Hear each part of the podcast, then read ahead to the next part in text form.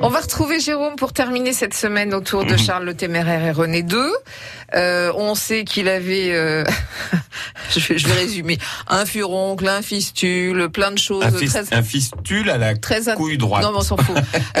C'est comme ça qu'on a reconnu Charles le Téméraire tombé au combat le, le 5 janvier 1477. Voilà. Pour terminer cette semaine bon, qui bah, était on... censée être totalement sur autre chose. Oui, mais on va, on va finir en, en rappelant donc que c'est René II qui va décréter ce 5 janvier comme une journée de souvenir mais pas tout de suite. Pas tout de suite, mais peu de temps après quand même, quelques années plus tard. Et ça va être repris par tous ses descendants parce que tout simplement, euh, ça permet de célébrer euh, la, la, la, gloire de la Lorraine.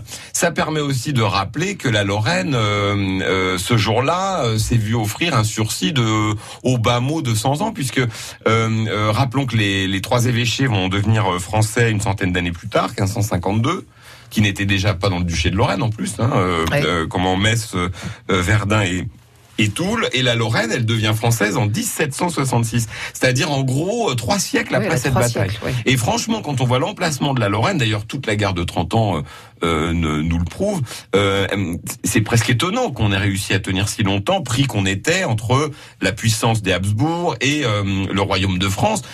quelques années après la bataille de Nancy, la, la, la France croque la Bretagne, par exemple. Vous voyez, l'idée des, des Français, ce sera très longtemps de s'étendre vers l'Est. Alors, ils vont commencer par l'Ouest pour boucler un peu leurs arrières. Ils vont aussi s'étendre vers le nord. Ça, ça sera une grande partie du règne de Louis XIII et de Louis XIV. Ils vont monter vers le nord, conquérir les Flandres, les Flandres ouais. l'île, tout ça. Strasbourg. Et nous, on va être un peu dans les derniers. Qu'est-ce hein. qui fait qu'on a tenu?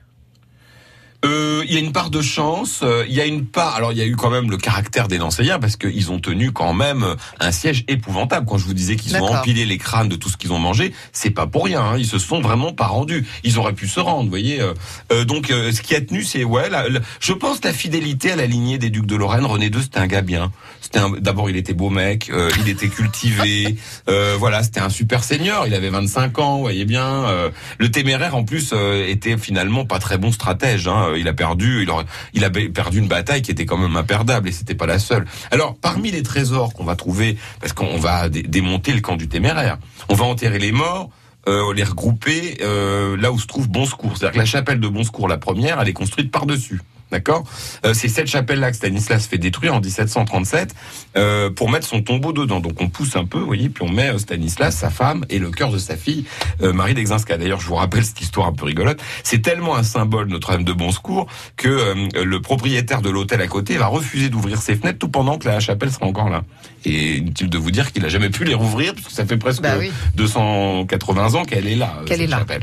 Alors il y a aussi la, les tentures de la de la tente du téméraire c'est-à-dire alors la tante pas la tante euh, pas la tata Juju pas la hein. tata, oui. non non le, le, le, le ces, ces gars-là quand ils se déplaçaient c'était dans des tentes magnifiques ah oui on se souvient notamment quelques années plus tard une vingtaine d'années après euh, de la rencontre de François Ier et de Henri VIII d'Angleterre dans ce qu'on a appelé le camp du drap d'or tellement les, les, les, les, tentes sont magnifiques. Donc on va garder celle du téméraire, elle va longtemps servir de déco, et on la sort le 5 janvier, qui devient donc, je l'ai dit, la fête nationale. La fête nat, ouais. euh, pour le coup, je pense que c'est une des, des, plus anciennes d'Europe, parce qu'en France, on n'en avait pas à l'époque. On aura plus tard la Saint-Louis, le 25 août.